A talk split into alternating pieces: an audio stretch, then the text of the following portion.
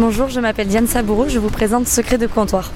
Tous les 15 jours, je pars à la rencontre d'une personnalité du pays catalan ou de l'Aude. On s'assoit dans un bar du centre-ville et on se laisse aller à la discussion. On y va.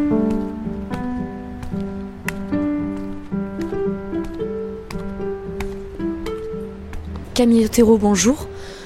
Vous êtes euh, patron aujourd'hui du Vienne, vous êtes, euh, comme vos affaires, des une institution de Perpignan. Déjà, comment allez-vous? Bien, merci. Et vous?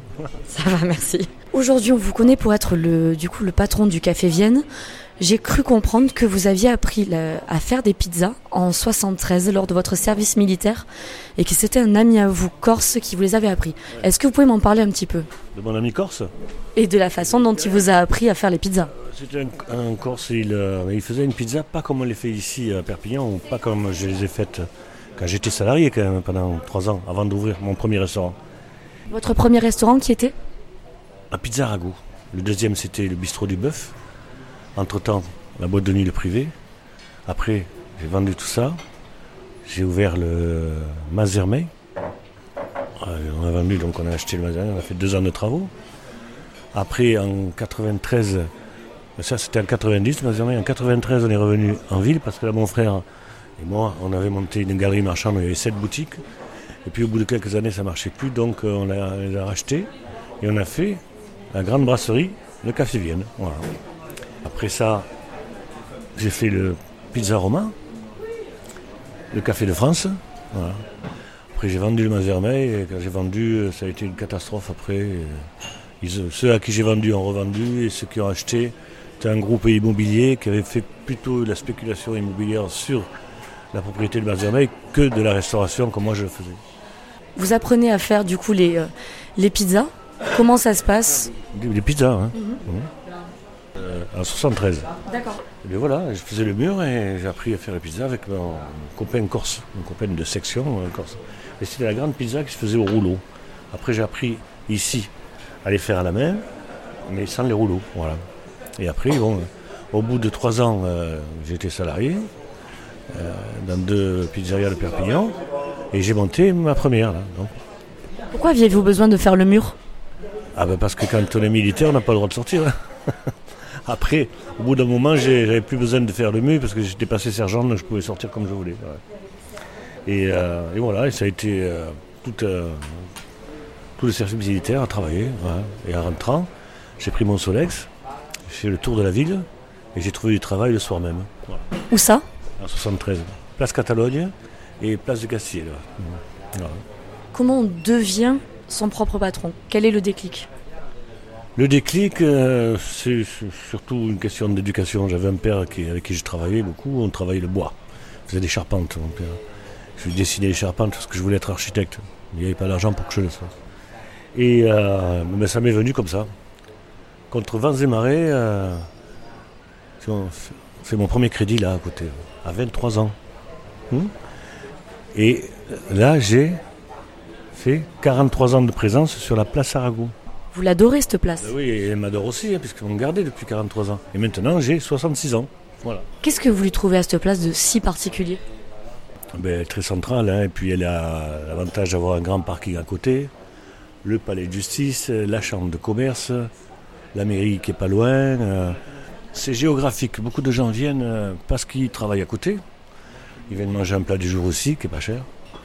Et, euh, voilà, et ils reviennent. Et on arrive avec les années à les fidéliser avec les trois A. Accueil, accueil et accueil. Voilà. Alors, si on peut revenir sur une de vos affaires qui a fait beaucoup parler et dont on entend encore aujourd'hui beaucoup de souvenirs, c'est le privé. Donc, cette, euh, on peut le rappeler, c'était du coup une boîte qui était en sous-sol, une boîte de nuit, au-dessous du Vienne. Il existe, le local existe encore. Je fais des repas euh, privatifs en bas, euh, des petits repas de groupe. Mais à l'époque, ça marchait très bien. Mais c'était avant la loi anti-tabac. Donc en bas, on ne pouvait pas fumer. Le, celui qui m'avait racheté cette boîte de nuit, c'était un couple, Roland et Betty, qui était célèbre pour avoir tenu le Lydia pendant des années. Mais au bout d'une douzaine d'années, euh, euh, Roland avait vieilli et voulait vendre, donc euh, je lui ai racheté. Ça nous a permis d'agrandir le Café Vienne. Parce que l'entrée était là, là où il y a l'escalier. Là. et de donner une façade au Café Vienne. Voilà. Vous y alliez souvent Tous les soirs. Parce que. mais quel souvenir vous en avez du coup? C'est fatigant. J'avais le, donc, le bistrot du bœuf et la pizza.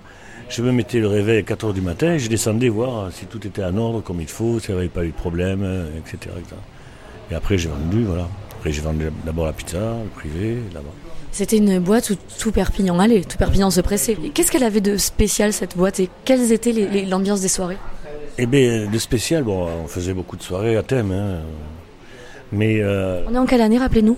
Eh bien, on est en 81, je crois, hein, c'est ça. Et euh, on faisait des soirées à thème, etc. Et puis, c'était pratique. Les gens qui mangeaient, pas forcément chez moi, mais dans tout le secteur, sortaient des restos, venaient manger, euh, venaient boire un coup, et voilà.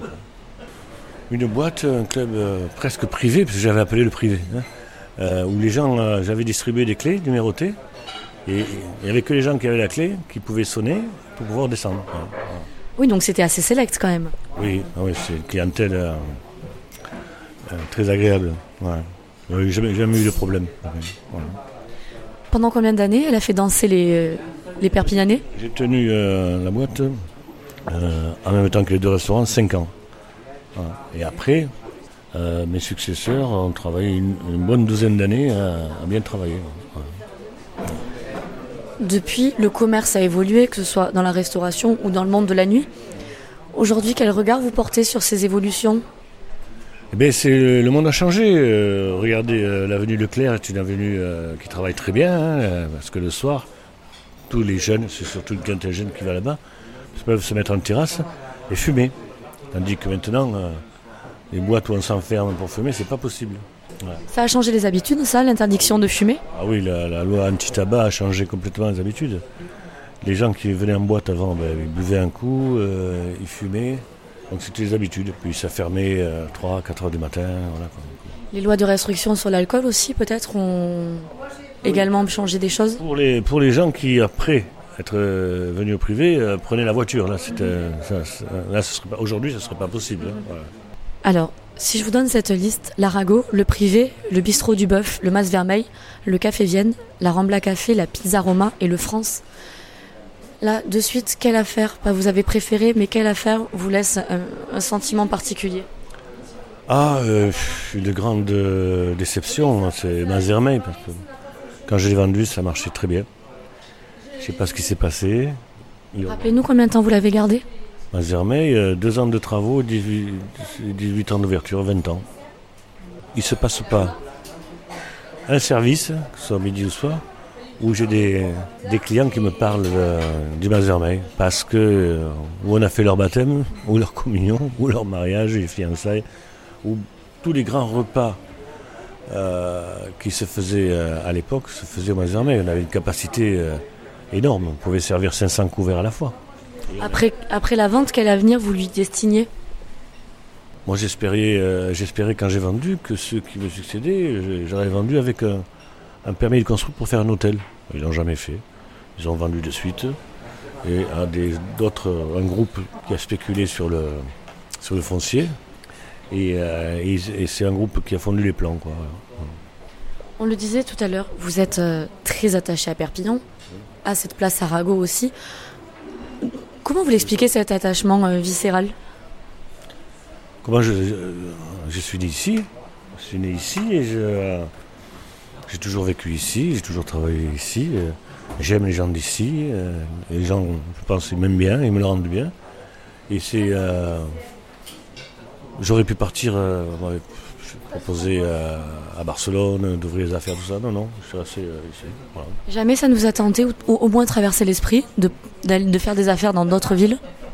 Oui, mais euh, qui, qui trop embrasse m'a lettré. Pendant, pendant 10 ans, j'ai eu quatre restaurants en même temps. Hein. Ici, en face, le France et le Mazarin. Et c'était beaucoup, beaucoup de travail. Je pense qu'aujourd'hui, je ne pourrais pas le pourrais pas le refaire parce qu'il hum, y a un certain état d'esprit dans le monde du travail qui a changé par rapport à mes débuts. Moi, j'étais patron à 23 ans j'avais, j'ai formé énormément de, cuisiniers, de pizzaiolo, etc. Et ma plus grande satisfaction, c'est quand un de mes anciens salariés euh, a monté son affaire. C'est arrivé plusieurs fois. Ils ont monté leurs affaires ou ils ont pris les gérances, etc. C'était, c'était une satisfaction. Mais là, aujourd'hui, on forme les apprentis, on leur propose de continuer, eh bien, ils ne sont pas du tout chauds. Parce que ce métier a, perdu un peu la côte. C'est un métier que les jeunes qui le font pour se dépanner avant de faire autre chose. Et euh, donc ça, a changé. Mais j'ai quand même sur un effectif de 40, une grosse douzaine d'anciens qui travaillent avec nous et avec moi. Pas pour moi, hein, avec moi, c'est pas pareil. Et euh, voilà, ça, a changé dans l'état d'esprit, euh, ça a changé. Si c'était à refaire, vous referiez tout pareil? J'essaierai de faire mieux encore. C'est possible? Euh, Oui, bien sûr, c'est possible. Pas la... On a de l'expérience, mais l'expérience, c'est le nom qu'on a donné à l'erreur. J'en ai commis beaucoup d'erreurs aussi pour apprendre. Lesquelles? Oh, Des erreurs de, de, gestion, de mise en place, des erreurs de recrutement, euh, tout ce qui fait la, la vie d'un patron. Hmm. Voilà quoi. C'est. Euh, et puis c'est 43 ans quoi. Justement, 43 ans après, vous aimeriez vous lancer dans une nouvelle aventure? Pas forcément, non. Pas forcément. Quand on a eu autant d'affaires, certaines ont sûrement été le théâtre de petites ou grandes histoires de Perpignan. Est-ce que vous avez une anecdote qui vous revient en tête quand je vous dis ça? Euh, Oui, j'en ai quelques-unes. Au Mazermay, j'en ai beaucoup comme ça. J'avais. Euh, il y a des années, euh, Jean Villa, le maire de Cabestany, parce que j'étais à, cheval sur les deux communes, hein, Perpignan et Cabestany, m'appelle l'après-midi, écoute euh, Camille, on vient ce soir, on est 7 ou 8, avec Georges Marché. Georges Marché, alors il ne faut pas dire qu'on vient au Mazermeil. Ça, faisait, ça faisait pas très bien de dire que Georges Marché, qui était patron de parti communiste, venait manger au Mazermeil, qui était un restaurant, un restaurant haut de gamme. Et alors, il me dit, surtout ne préviens pas les journalistes, tout ça, je veux le faire discret. C'est un soir d'été, je veux le faire discret. Et la délégation arrive dans le patio du Mazermé. Et Georges Marché arrive, il avait dit que je m'appelais Camille euh, à Jean Villa. Et il me regarde, il me dit Oh, donc Camille et, moi, qu'est-ce que je réponds Oh, Pépone Tout le monde a rigolé, tu étais plein. Voilà, une, une anecdote. Et après, on a eu plein de, chaque fois qu'il y avait euh, les estivales, les, soirées se terminaient toujours au Mas Vermeil.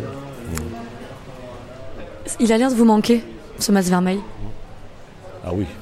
oui, À refaire, je ne le revendrai pas, c'est sûr. Mais enfin, c'est comme ça, c'est la vie. C'est ce qu'on appelle les erreurs. En plus de 40 ans de présence dans la restauration à Perpignan, on le voit depuis le début de cet entretien, vous arrêtez toutes les 5 minutes pour dire bonjour à quelqu'un. Oui, parce que 43 ans, on finit par euh, connaître euh, tout le monde et être connu par tout le monde. La preuve encore. La preuve encore. Bonjour. C'est des générations de Perpignanais que vous avez connues. Oui, il y en a qui, dont, j'ai fait les baptêmes au euh, les communions, les mariages, et qui viennent manger ici avec leurs enfants. Qu'est-ce qu'on peut vous souhaiter pour la suite? J'ai 66 ans, ce que je souhaite, c'est que ça, je ne sais pas jusqu'à quel âge, tant que j'aurai la santé, ça ira, euh, que ça continue. Et que... Mais je suis entouré d'une bonne équipe. Et euh, je souhaite aussi qu'eux-mêmes évoluent. Hein, et on, trouvera une solution avec le comptable pour les faire évoluer dans l'entreprise. Et vous voulez que je vous présente le chef? Oui, avec plaisir. Chef? Bien. Bien. Je vais te présenter. Oui, c'est toi le chef, non? Donc là, vous nous présentez le chef qui est Le chef, ça fait 27 ans qu'on travaille ensemble. Il s'appelle Dominique Mollet, il va se présenter lui-même. 27 ans de travail avec Camille Otero. Qu'est-ce que vous pouvez nous en dire? Que du bien. non, c'est une belle aventure, une belle association. On a fait toutes les guerres ensemble depuis 27 ans. On a tout fait. Il y a eu quatre, Camille a dû vous le dire, il y a eu quatre affaires. À un moment, on avait, on avait 120 employés et on formait tout le monde à, à la maison mère au Mas Vermeil. Un homme seul n'est rien. Hein? C'est parce qu'il est entouré d'une équipe euh, solide et d'une famille euh, solide. Un homme seul n'est rien. Donc vous me dites à refaire. À refaire, si, si je retrouve les, euh, les collaborateurs, euh, je recommence. Voilà. On ne change pas une équipe qui gagne, en somme. Merci.